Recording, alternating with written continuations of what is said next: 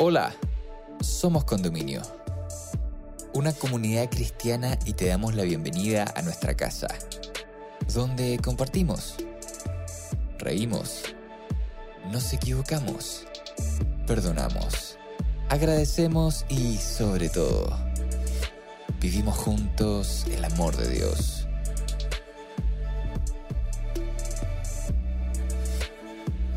Llegamos a ti con nuestra nueva serie Divergentes, presentándote el capítulo Ser Diferentes, donde Tomás Quinzacara, amigo de nuestra casa, nos invita a meditar sobre por qué somos llamados a marcar una diferencia en nuestra propia vida y en el mundo que habitamos. ¿Quiere Dios que seamos diferentes? ¿Y cuál es su voluntad para nuestra vida. Te invitamos a escucharlo y esperamos puedas encontrar muchas respuestas a estas preguntas en este episodio. Bienvenida, bienvenido. Hola a todos, sean muy bienvenidos a esta nueva serie que se titula Divergentes, historias de hombres que fueron diferentes. Los invito primeramente a que la vean completa porque viene con un montón de pequeñas sorpresas que van a tener que dándose cuenta a medida que van viendo la serie. ¿sí? Está hecha para que la vean completa, de verdad completa. Y hoy me toca inaugurar esta serie con un tema bastante interesante, ser diferentes. Conversaba antes de hacer este tema de que a veces creemos que ser diferentes puede ser como ser diferentes a lo que soy ahora, onda diferente físicamente, eh, ser más gordo, más flaco, más alto, más bajo. No, por ese lado no va el tema hoy. Hoy el tema va hacia ser diferentes de adentro. ¿Sí? Y mi pregunta principal es, ¿realmente quieres ser tú diferente? Porque yo veo hoy en día a la sociedad, de hecho, eh, para hacer este tema tuve que salir a caminar, a, mirar gente, a, vaciar la mente, yo veo a la gente que toda la gente se viste parecido, pero diferente.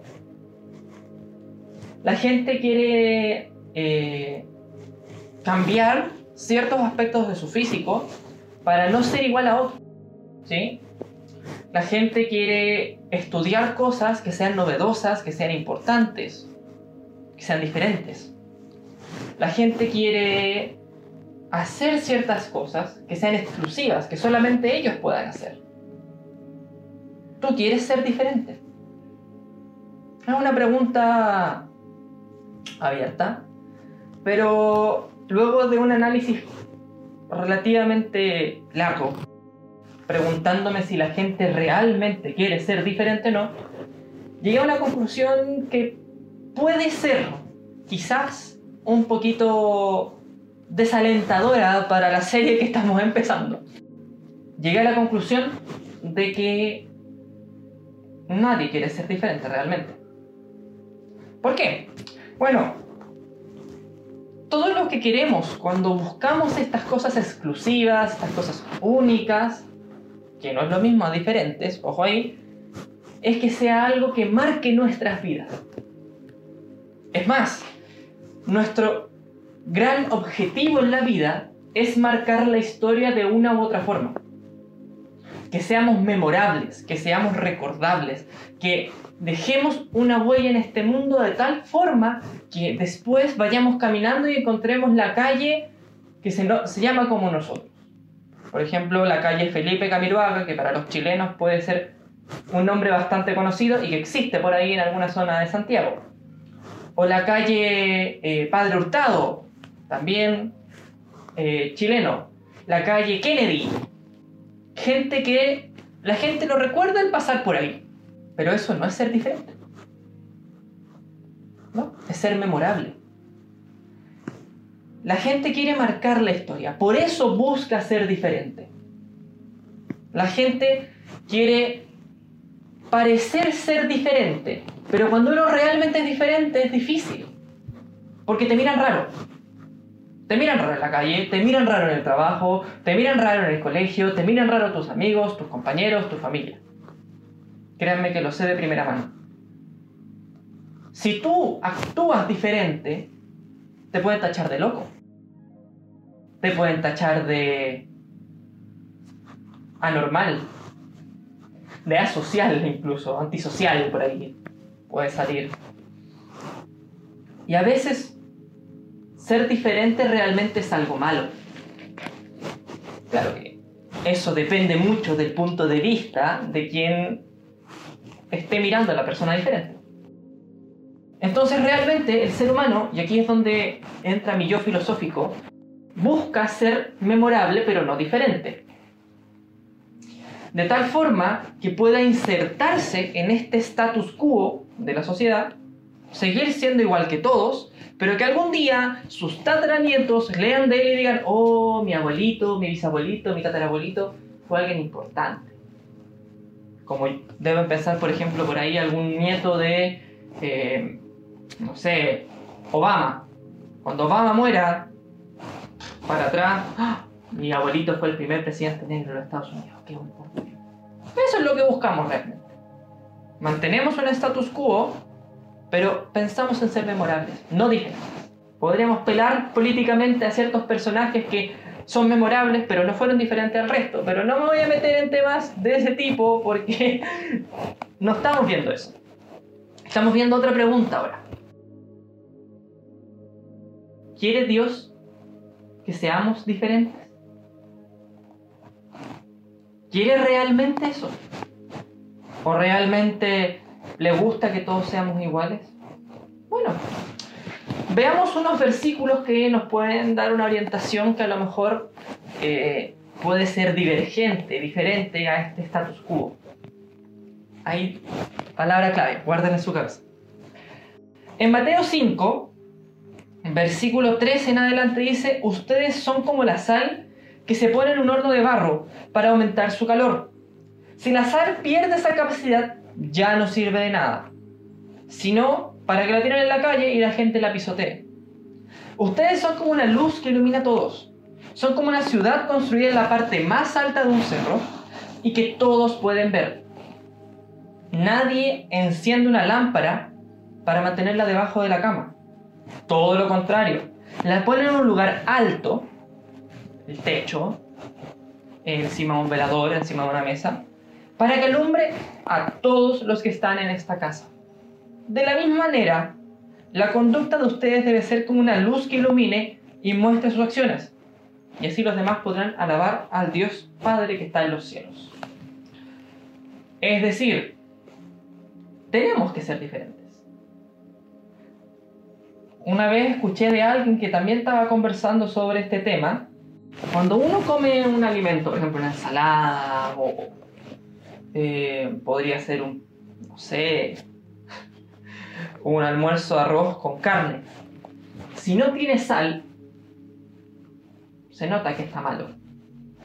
Si tiene sal, uno lo, lo acepta. Si tiene mucha sal, no, está malo. Es decir, la sal tiene que estar en un equilibrio, en un punto medio. No puede ser ni mucha ni poca. Yo creo que lo mismo con la luz. Si hay mucha luz, queda uno ciego, como que no puede ver bien. Si hay poca luz, uno no ve nada, tampoco ve bien. Pero cuando está la luz justa y precisa, como relativamente ahora, eh, uno ve y uno puede mantener una vida normal con este nivel de luz. ¿Sí? Eh, es decir, hay un equilibrio en estas dos metáforas que pone Jesús en Mateo 5. No es algo excesivo, es algo recatado, justo, lo necesario. Lo necesario que ayude al mundo. Interesante. Entonces, Dios quiere que seamos diferentes, pero no tan diferentes. Bueno, pero entonces, ¿en qué tenemos que ser diferentes? Les voy a compartir otro versículo que está en Romanos 12.2. Eh, una pequeña confidencia entre nosotros, espectador, y yo. Es que este es mi versículo favorito.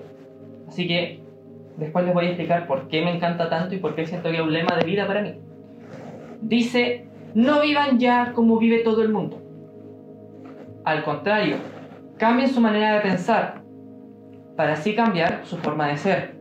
Y así podrán saber lo que Dios quiere, es decir, todo lo que es bueno, todo lo que es agradable y todo lo que es perfecto. Este versículo es mi favorito porque parte, pero al hueso, por así decirlo, de forma radical. Parte diciendo, no vivan como el tiempo presente, no vivan como la gente de ahora. Interesantemente esto está en Romanos, quienes eran la clase eh, poderosa, política, eh, económica, eh, gobernante, de la época en que fue escrito este texto. Es decir, le estaba diciendo a los cristianos que estaban en Roma que no fuesen como la clase imperante romanos, pero que también ellos eran romanos. O sea, hay una pequeña divergencia aquí porque te está diciendo, sé diferente, pero mantén tu nombre. Tiene lógica. Mm, cuesta verlo al principio, a veces cuando uno lo pone así como lo puse yo, pero créanme, con esto que les voy a decir, uno cambia la perspectiva.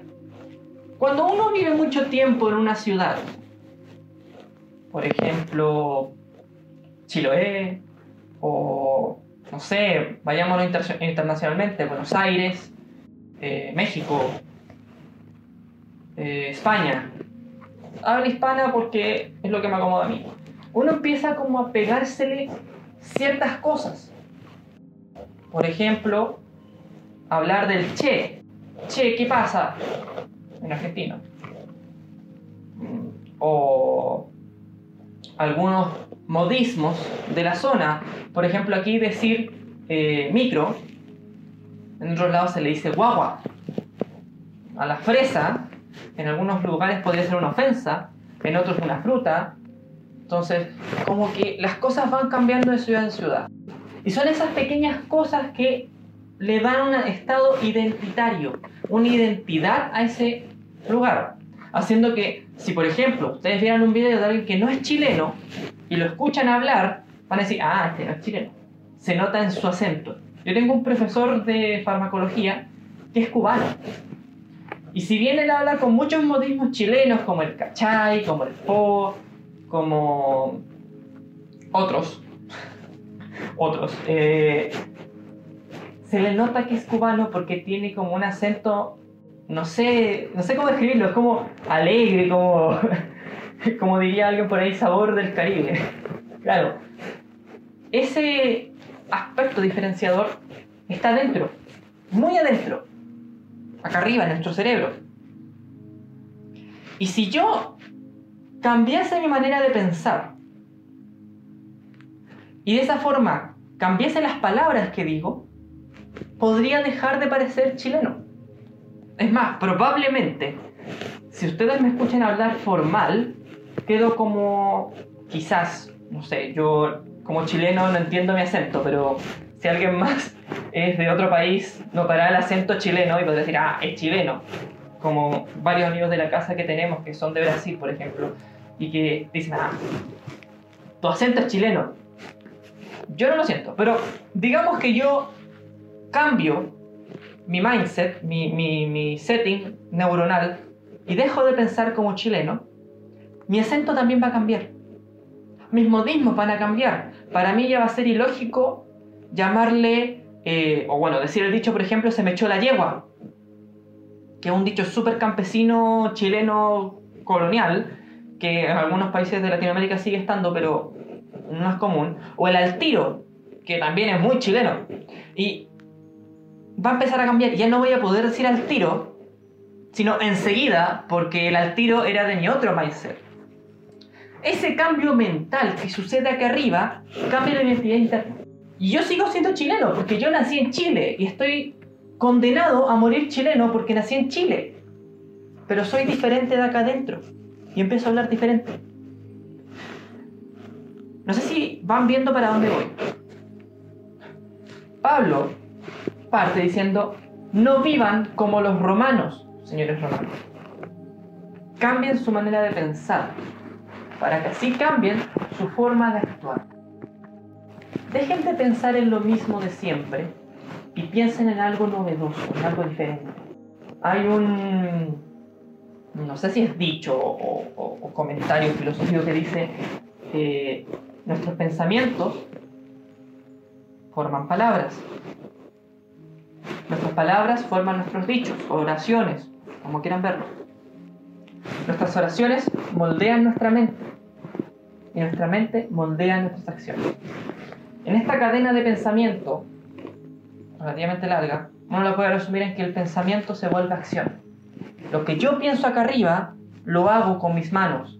Lo que yo pienso acá arriba, lo hago con la gente. Si yo pienso distinto, voy a actuar distinto. Por mucho que mi exterior siga siendo el mismo.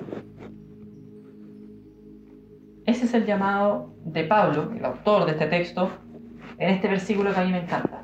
Y me encanta porque sirve para todo contexto.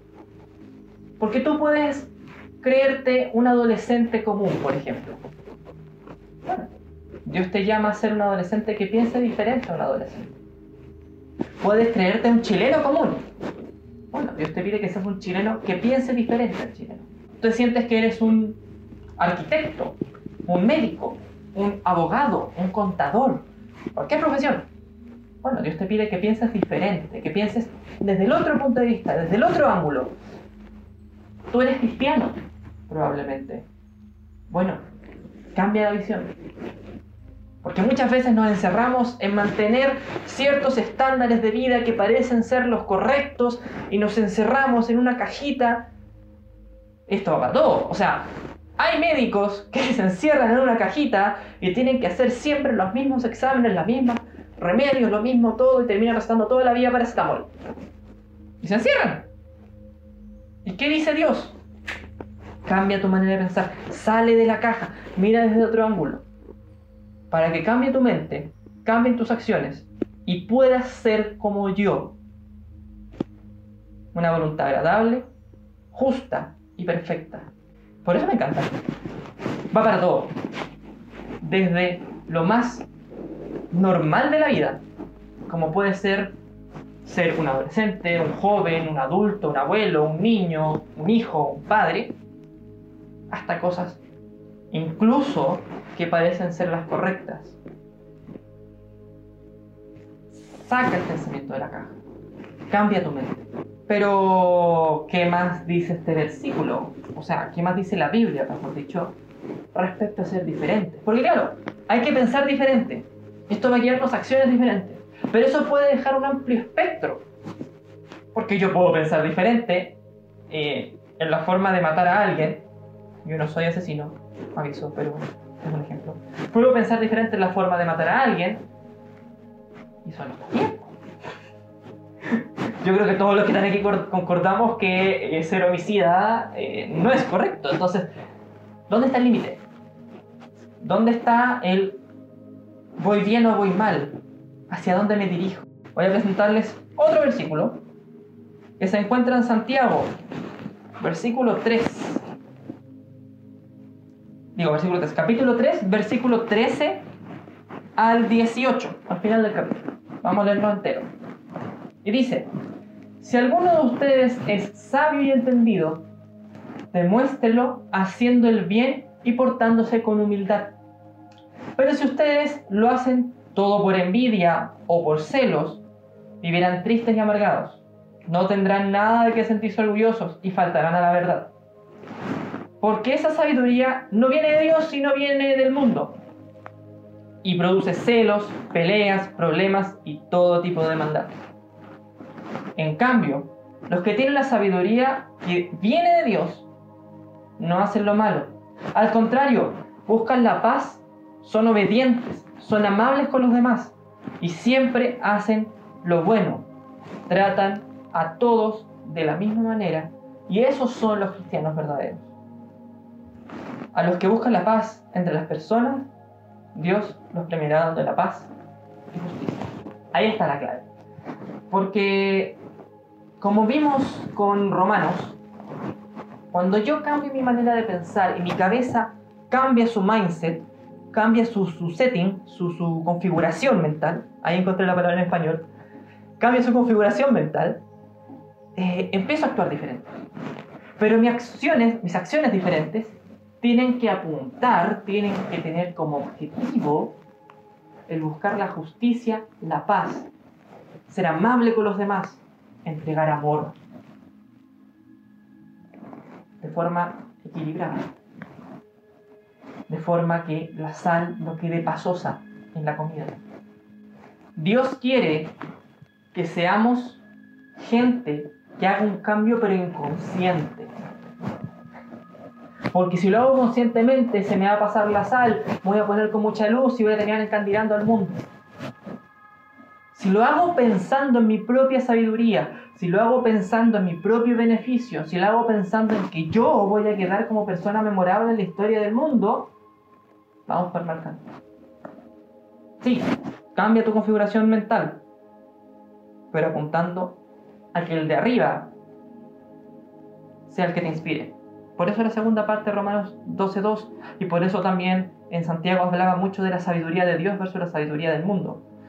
La sabiduría del mundo tiendo a ser egoísta, tiendo a ser eh, envidioso, a pensar en que yo voy a reducir frente a la gente y que el otro que está haciendo lo mismo que yo no tiene que conseguir lo mismo, el, el mismo aplauso. Empiezo a pensar en que todas las maravillas de porque yo hice algo diferente tienen que llegar a mí. No, por allá, no va, por allá no va la sabiduría de Dios. La sabiduría, de, la sabiduría de Dios apunta a ser algo más abnegado, más entregado, más para el otro. Es decir, ser memorables sin quererlo. Ser especiales de forma inconsciente. Cambié mi manera de pensar y me mantuve en un setting, una configuración que apuntaba hacia arriba. Y de esa forma empecé a entregar hacia los lados. ¿Es fácil? No, para nada. Yo creo que es más difícil que eh, sacar una carrera, por ejemplo, porque ahí tienes un manual que seguir. Es más difícil que hacer correr una maratón, porque tienes un entrenamiento para poder avanzar. Más difícil que muchas cosas, porque este cambio de, de mente, este mindsetting diferente, no te lo enseña nadie. Viene de arriba. Aparece de la nada.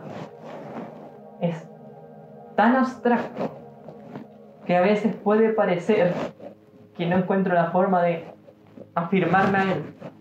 Créanme, si ustedes quieren realmente acercar, acercarse a esta configuración mental, ser diferentes, Dios va a ir poniendo los mensajes exactos, tanto en sus lecturas bíblicas y en sus oraciones, para poder entender para dónde ir, para dónde caminar. Pero si lo quiero hacer por mi cuenta, no va a ser para nada. Tampoco va a ser algo típico, porque no es típico que una persona ande caminando por la calle concentrada en el cielo más que en el resto, concentrada en el otro más que en su propio beneficio. Porque claro, si yo pienso en mi beneficio, eh, voy a juntar mi plata para comprarme mis videojuegos, mis em, alimentos, mis cosas. Mi dinero se va a ir para mí. Pero si yo realmente tengo esta configuración mental diferente, voy a terminar gastando más mi dinero en un tercero, en alguien que realmente lo necesita y que para muchos puede ser incluso una fachada, una mentira. Pero mi configuración mental va a estar pensando en nada. Y van a pasar cosas raras, muy raras. Como que de repente hay coincidencias que te van entregando, pum, pum, pum, el camino perfecto. No es típico, no es normal. Es visible, no siempre. Porque hay muchas acciones que parecen muy grandes y muy importantes y muy bonitas de hacer, pero que terminan siendo por una razón egoísta. Una razón internamente equivocada. Cuando uno realmente está en ese otro punto de la caja, pensando fuera de la línea, a veces ni se nota. A veces es como, oh, mira, qué interesante. Y el resto del mundo sigue con su vida. Y pueden incluso hacerte llevar. Te van a tratar mal. También. Pero, para ti sí va a ser visible. Para el que está intentando cambiar su forma de ser y ser diferente en su cabeza, va a ser muy, muy, muy diferente su vida como la va. Para ti sí va a ser visible. Para Dios va a ser visible. Para el que está al lado, quizás no. Por eso dicen que es tan difícil a veces eh, predicar, entiéndase la palabra predicar como mostrar lo que yo creo. ¿sí? Predicar este mensaje de amor en la familia. Porque tendemos a, en nuestra familia mantener nuestro mind setting eh, de fábrica. ¿Sí? Como nacimos, como somos. Entonces nuestra familia no nota ningún cambio y somos normales, somos comunes, nos tratamos bien, le damos cariño, pero ahí nomás. O sea, lo normal, no, es, no, es anormal que mi hijo esté ayudándome a lavar los platos o que mi hija esté todo el día en la pieza haciendo sus cosas, puede ser alguna cosa muy cristiana muy especial, muy para otros, pero es normal para el papá, para la mamá que esté en la, en la pieza encerrado. Es normal que, eh, no sé, mi papá, mi abuelo, mi tío esté siempre en el televisor viendo cosas o en el computador. Pueden estar haciendo un montón de cosas que pueden ser muy buenas. Pero para nosotros es normal porque nuestra configuración de fábrica, por así decirlo, no va a parecer algo especial. Por eso no siempre va a ser visible y por eso también es tan difícil a veces darse cuenta de que está funcionando. Pero créanme, esto de que no sea fácil, de que no sea típico y que no necesariamente sea visible, son tres cosas que tienen los divergentes. Caminos difíciles, caminos atípicos y caminos que apuntan a algo invisible, algo intangible, algo que ellos no se dan cuenta hasta que lo viven. Durante todo este par de meses, ocho sesiones que vamos a estar, bueno, esta es la primera, así que quedan siete más. Todas estas sesiones vamos a estar viendo distintos personajes históricos que sí fueron divergentes, que seguían por un camino que no era fácil, un camino atípico, un camino que a veces guiaba algo invisible, algo que no podían tocar, algo abstracto, y que además cambiaron su configuración mental. Y un cambio en su configuración mental que sí fue visible, porque lo podemos comparar con gente que tienen al lado. Pero eso es un poco spoiler, un poco arruinarles una sorpresa que tenemos para más adelante. Antes de terminar, para recalcar esta relación que les estoy diciendo de que cuando uno se acerca a Dios y uno empieza a cambiar su configuración mental, deja de ser alguien normal y se convierte en alguien divergente, alguien diferente, les quiero mostrar la siguiente ecuación. Permítanme, aquí tengo mi pizarra, de mi color favorito, obviamente, y un plumón de pizarra para poder hacer este ejemplo. Entonces, cuando vemos la cruz, un poquito chueca, pero bueno, esta es la cruz típica del cristianismo. Cuando una persona es cristiana, mira hacia arriba y se mantiene cerca de esta cruz. ¿Sí? Ahora, si a esto le agregamos signo suma, no es una cruz más, es un signo suma, le agregamos una visión horizontal, ¿sí? tratar con los demás, trabajar con los demás y ser alguien para los demás, no para mí, esto, en su conjunto, perdonen por haber rayado mal, forma el siguiente signo. La cruz y horizontal. Este signo de aquí, el matemático me lo podrá confirmar, es el signo de diferente, no de igual. Bueno, de hecho es el igual con una raya encima. Si quieres ser un verdadero cristiano, está al servicio de los demás. Un cristiano que es realmente alguien memorable para el mundo, memorable para todos, no te queda de otra que ser divergente. Hemos llegado al final de este episodio. Esperamos que estos minutos hayan sido relevantes para tu vida.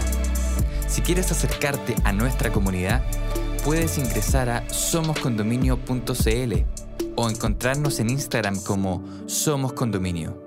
Para nosotros sería un tremendo honor poder conectar contigo. Sigue sintonizando para más episodios y gracias por estar con nosotros.